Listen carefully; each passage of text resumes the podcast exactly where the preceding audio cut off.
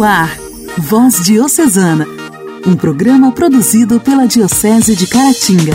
Voz Diocesana. Olá! Está no ar o Voz Diocesana. Seja bem-vindo, seja bem-vinda a esse programa de evangelização da Diocese de Caratinga. Você que nos acompanha pela internet, pelo som do carro, pelo bom e velho radinho, obrigada pela sua sintonia. Eu já começo agradecendo, pois hoje, dia 11 de janeiro, é o dia do obrigado. Isso mesmo, essa palavrinha de oito letras que, mesmo parecendo insignificante, pode fazer toda a diferença para quem a recebe e deixar mais feliz quem a profere. O intuito dessa data é simplesmente agradecer. Agradecer a todos aqueles que fazem parte da vida das pessoas e que as ajudam a alegrar só por existirem. Nada melhor do que começarmos uma semana agradecendo não é? Dentre tantos dias para se comemorar no ano, com certeza o Dia Internacional do Obrigado é um dos que vale a pena compartilhar. Ser grato, dizer obrigado, faz do mundo e das pessoas um lugar melhor. Hoje também celebramos a memória de São Teodósio, cujo nome significa um presente de Deus. Nascido na Capadócia em 423, de pais ricos, nobres e cristãos, recebeu uma boa e sólida formação dentro dos preceitos da fé católica. Um dia, lendo a história de Abraão, identificou-se com ele e decidiu sair de sua terra em busca de Deus. Peregrinou por toda a Terra Santa. Dotado de dons especiais como o da profecia, prodígio, cura e conselho, Teodósio entrou então para o convento, mas sentia que aquela não era a sua obra, preferia a vida solitária, da comunidade monástica no deserto, como era usual naquela época. Foi então habitar numa caverna e ali entregou-se às duras penitências e orações, passando a pregar com um senso de humildade que contagiava a todos que por ali passavam. Logo começou a receber de si e outros monges, formando uma nova comunidade religiosa. Construiu também três hospitais e ergueu quatro igrejas, mas por causa de peregrinações religiosas foi exilado pelo imperador Anastácio. Teodósio morreu em 529 e seu enterro enterro foi acompanhado pelo arcebispo de Jerusalém e inúmeras graças e prodígios foram alcançadas pelo seu nome.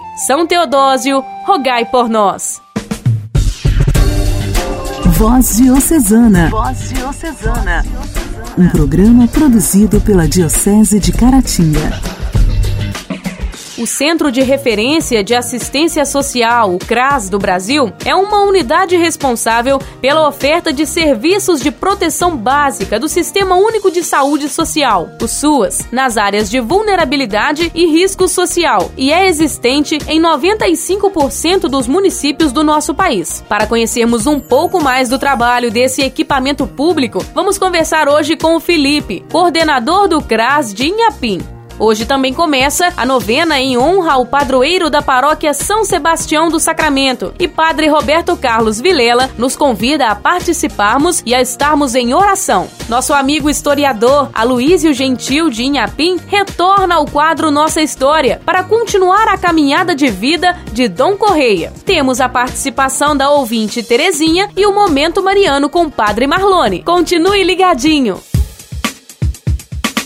A alegria do Evangelho. Evangelho. Oração, leitura e reflexão. Alegria do Evangelho. Vamos ouvir o Evangelho do dia, que será proclamado e refletido pelo Padre Ademilson Quirino.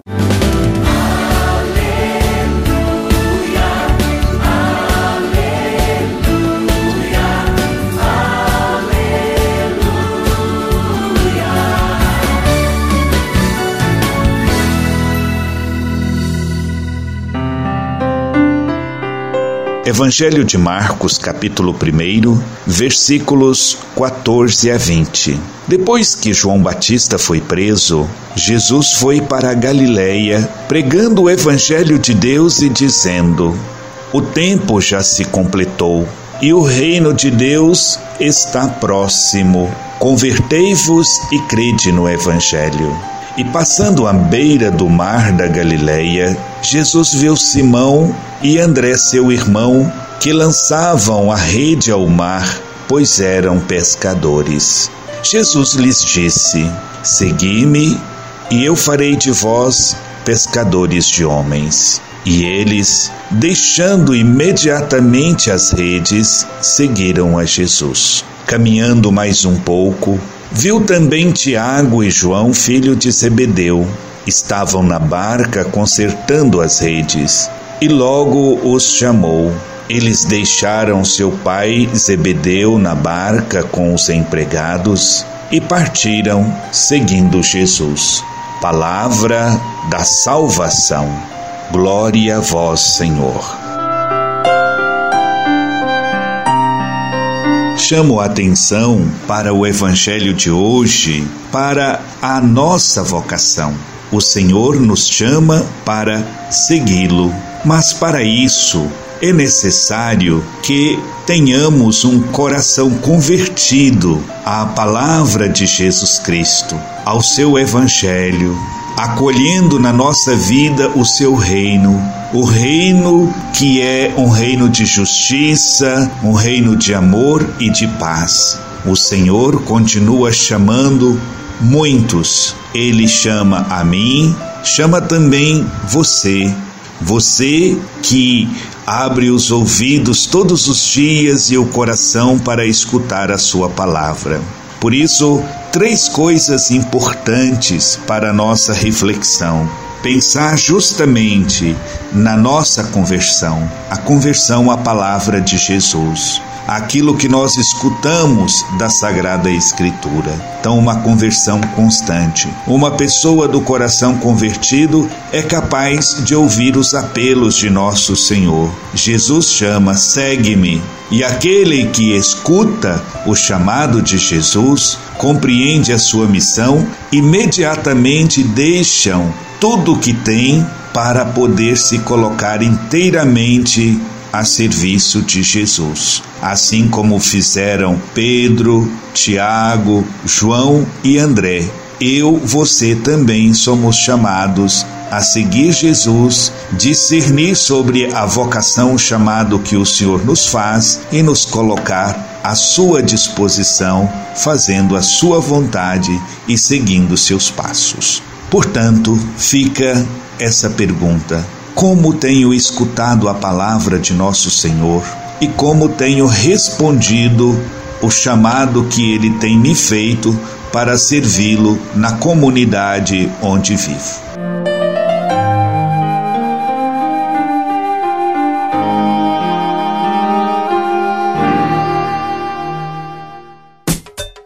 Diálogo Cristão.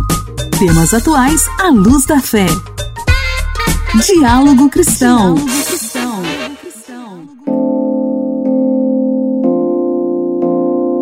Centro de Referência de Assistência Social, o CRAS, é uma unidade pública estatal de referência da rede de proteção básica social. Geralmente, fica localizada em áreas de maior vulnerabilidade social. O CRAS está presente em 95% dos municípios brasileiros e promove a organização e a articulação das unidades de rede de proteção de algumas políticas. Para conhecermos um pouco mais dessa unidade pública, recebemos no Diálogo Cristão de hoje o Felipe, coordenador do CRAS de Inhapim. Olá, Felipe, seja bem-vindo ao Voz Diocesana. Olá, Clarinha. Eu me chamo Felipe, estou atualmente coordenador no CRAS da cidade de Inhapim, já vamos caminhando aí para cinco anos na coordenação do CRAS. Primeiramente, gostaria de agradecer a oportunidade em participar desse programa que abrange tantas cidades e leva informação a tantas pessoas. Quais as principais funções e trabalhos desenvolvidos pelo CRAS? O CRAS, que é o Centro de Referência de Assistência Social, ele é uma unidade estatal que funciona como a porta de entrada para os usuários, para os cidadãos que buscam garantir os seus direitos. Então, dentre as as funções exercidas aí no CRAS, ele é a porta de entrada para o acesso a direitos, sejam direitos na área da assistência social ou sejam direitos de outras políticas públicas. Nesse caso, quando o indivíduo busca um direito de outra política pública, ele recebe o encaminhamento para acessar esse direito. O CRAS ele trabalha é, com serviços, programas, projetos e benefícios, ou seja, dependendo do perfil da família, do cidadão, ele pode ter acesso ou a participação em serviços, programas, projetos e benefícios, tanto das esferas federal, estadual ou até mesmo municipal.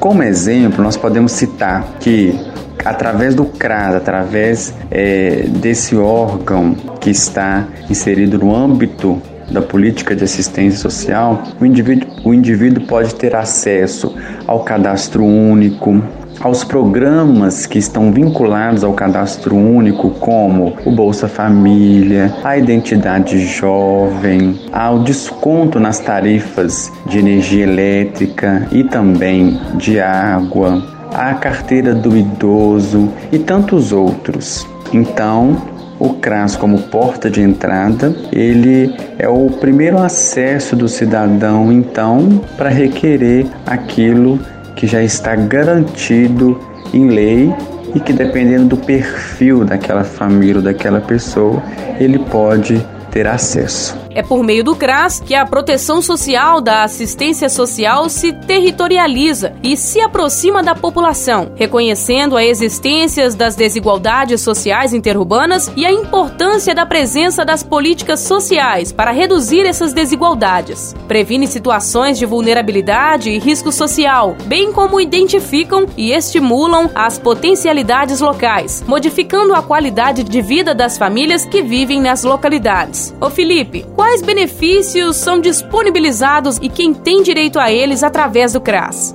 Bom, Clarinha, no CRAS são disponibilizados inúmeros benefícios aos cidadãos, aos usuários da política de assistência social. É importante nós fazermos aqui uma diferenciação para que as pessoas possam entender ainda melhor. Diferentemente do SUS, que é um sistema de saúde em que todo e qualquer cidadão tem direito de acesso, o SUAS, que é o Sistema Único de Assistência Social, ele é para daquelas pessoas que dele necessitar. Então, os benefícios que são ofertados no CRAS ou através do CRAS, eles são ofertados para perfis diferentes de pessoas e de famílias. Quando o governo federal, estadual ou municipal lança um determinado programa ou benefício ou gerencia um determinado programa ou benefício, são criados perfis de acesso. E as pessoas que se enquadram naquele perfil é que são beneficiadas com aquele programa, aquele benefício, aquele direito. É, podemos citar, é, por exemplo, o Bolsa Família. O Bolsa Família é um tipo de benefício de transferência direta de renda que existe um perfil para que o cidadão tenha acesso a ele. Não são todos os cidadãos que têm o cadastro único, por exemplo, que terão acesso ao programa Bolsa Família.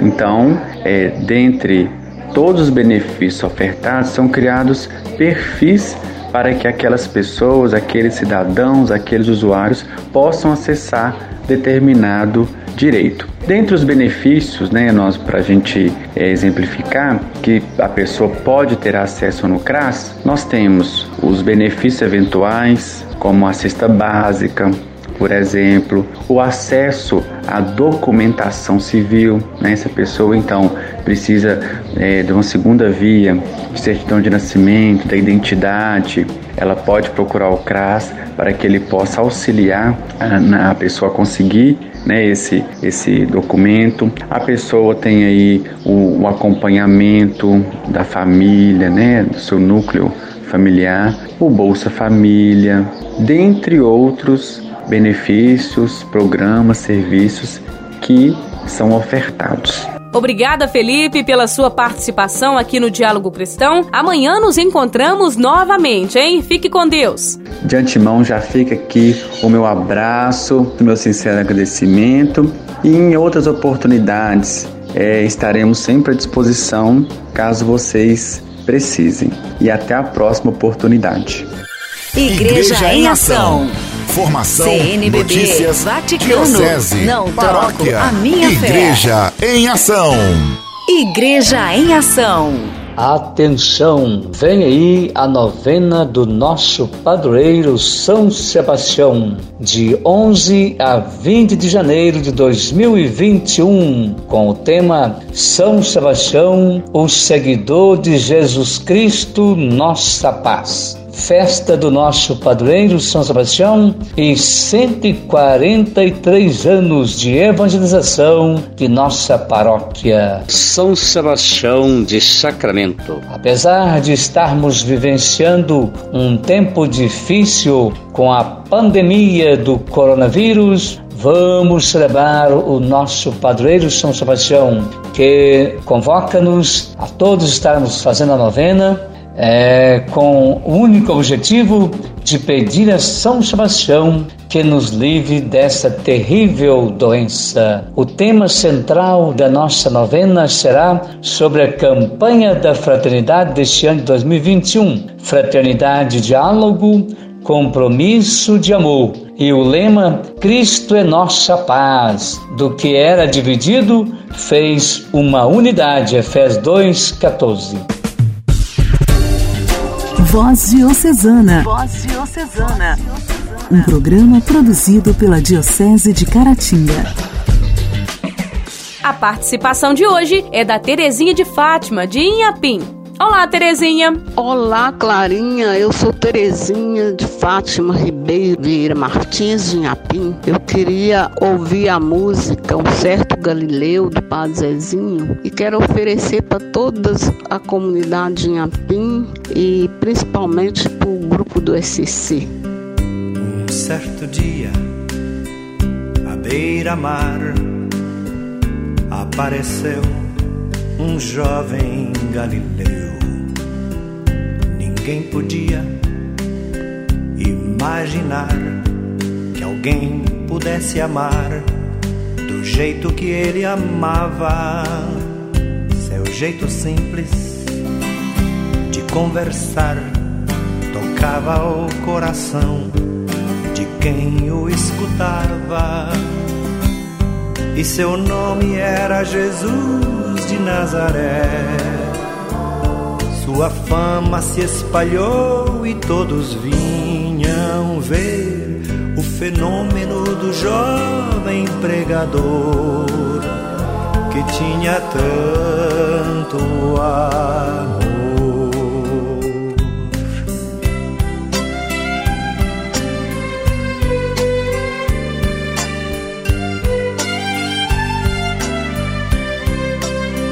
Naquelas praias naquele mar, naquele rio, em casa de Zaqueu,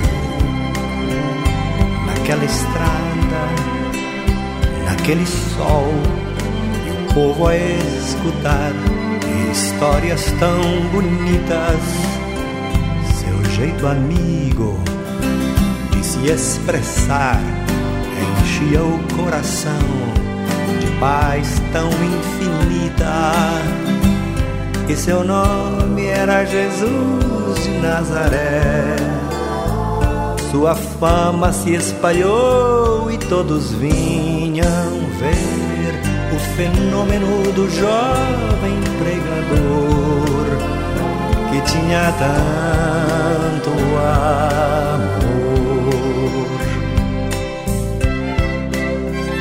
Em plena rua naquele chão, naquele poço, em casa de Simão, naquela relva, no entardecer, o mundo viu nascer a paz de uma esperança, seu jeito puro de perdoar. Fazia o coração voltar a ser criança e seu nome era Jesus de Nazaré. Sua fama se espalhou e todos vinham fenômeno do jovem pregador que tinha tanto amor.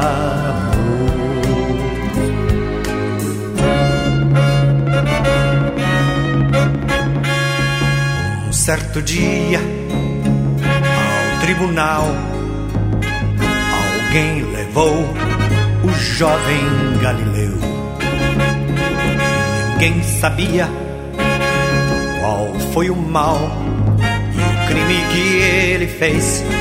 Quais foram seus pecados, seu jeito honesto de denunciar mexeu na posição de alguns privilegiados e mataram a Jesus de Nazaré.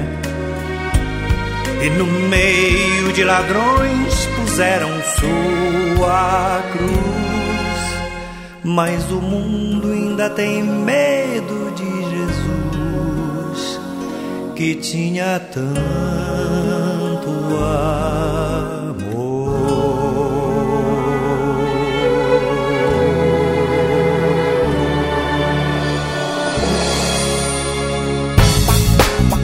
Nossa história, nossa história, curiosidades e fatos que marcaram nossa diocese. Nossa história.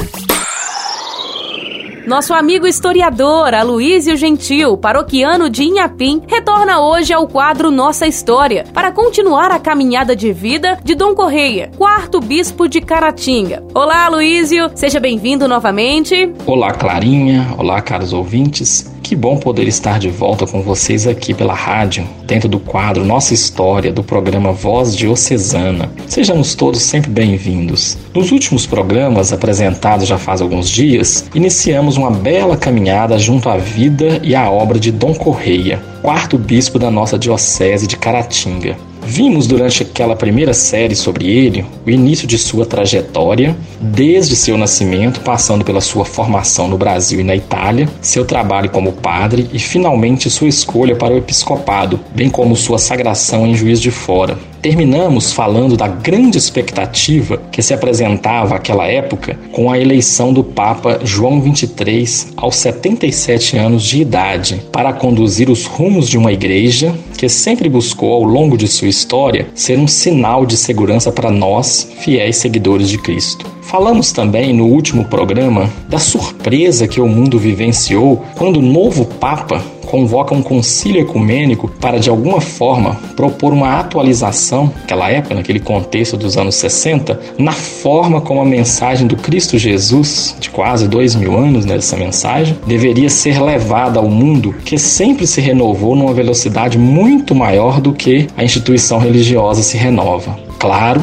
reafirmando a eterna mensagem de misericórdia, de paz e de amor, essências fundamentais do cristianismo. Períodos de transição sempre são desafiadores na vida de cada um de nós, em particular, na vida das instituições, enfim, de toda a humanidade. A história está aí para nos comprovar esta realidade. Os tempos atuais que se constituem a história sendo escrita nos mostra isso de forma dramática, através da vivência individual e coletiva diante da terrível pandemia do coronavírus que assola o mundo atualmente. Estamos ainda dentro da transição sendo feita. Sabemos na pele o drama que tem sido tudo isso e os livros de história já abriram certamente um capítulo sobre este tema. Digo tudo isso, caros ouvintes, para numa distante comparação mostrar um pouco aquele clima que certamente a igreja e os fiéis católicos dispersos pelo mundo inteiro passaram a vivenciar quando teve início, em 1962, o concílio ecumênico que ficaria conhecido amplamente como Vaticano II. O que seria proposto afinal? O que seria modificado na igreja? O que era necessário mudar? O que deveria ser reafirmado numa linguagem atualizada. Enfim, qual a nova face da igreja seria revelada ao mundo? Os desafios seriam do tamanho da instituição que procurava enfrentá-los, né? Não só um desafio, mas todos os desafios que se colocavam. A Igreja Católica Apostólica Romana era essa instituição, né? Então é do tamanho dessa igreja tão presente no mundo que eram os desafios, né? E essa igreja que é composta da comunhão de seus milhares de, de fiéis, né, dispersos aí pelas igrejas particulares espalhadas pelo mundo. E aqui, nos rincões do interior de Minas Gerais, estava nossa igreja particular de São João Batista de Caratinga, que tinha acolhido seu quarto bispo diocesano, Dom Correia, poucos anos antes, em 1957. Seu maior desafio, sem sombra de dúvidas, seria conduzir sua diocese no contexto de uma igreja e, por que não dizer, de um mundo em transição. Hoje ficamos por aqui, pois essa história ainda será mais detalhada nos nossos próximos programas. Continue nos acompanhando, um abraço e até breve.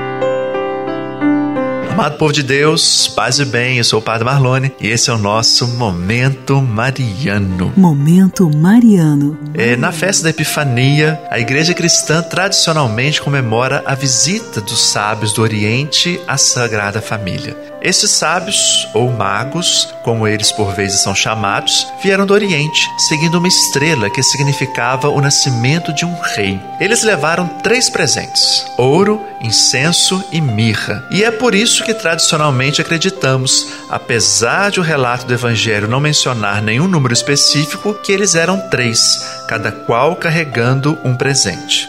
Ora, por que essa festa é chamada de Epifania? Epifania significa uma revelação, uma percepção. E é exatamente isso que recordamos nesse dia. Nessa festa, a importância do Filho de Maria foi revelada a todas as pessoas, não só pastores e anjos, mas igualmente judeus e não judeus. Para os magos, este dia foi verdadeiramente uma epifania. Eles seguiram uma estrela, sem saber o que esperar, e ela os levou ao desejo do seu coração. Nós também somos chamados para ter epifanias em nossa vida, momentos em que, por um brevíssimo segundo, tudo parece fazer sentido quando temos um vislumbre do motivo pelo qual estamos aqui e percebemos a razão que está por trás dos desígnios do universo. A exemplo desses sábios, nós somos chamados para seguir a nossa estrela, mesmo quando não temos ideia nenhuma do lugar para onde ela nos levará, pois só seguindo a nossa estrela é que nos abrimos para o poder divino de mudar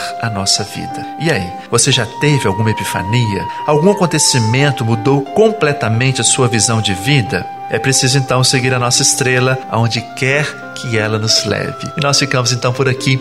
Muito obrigado pela sua companhia. Que Deus te abençoe. Até o nosso próximo programa.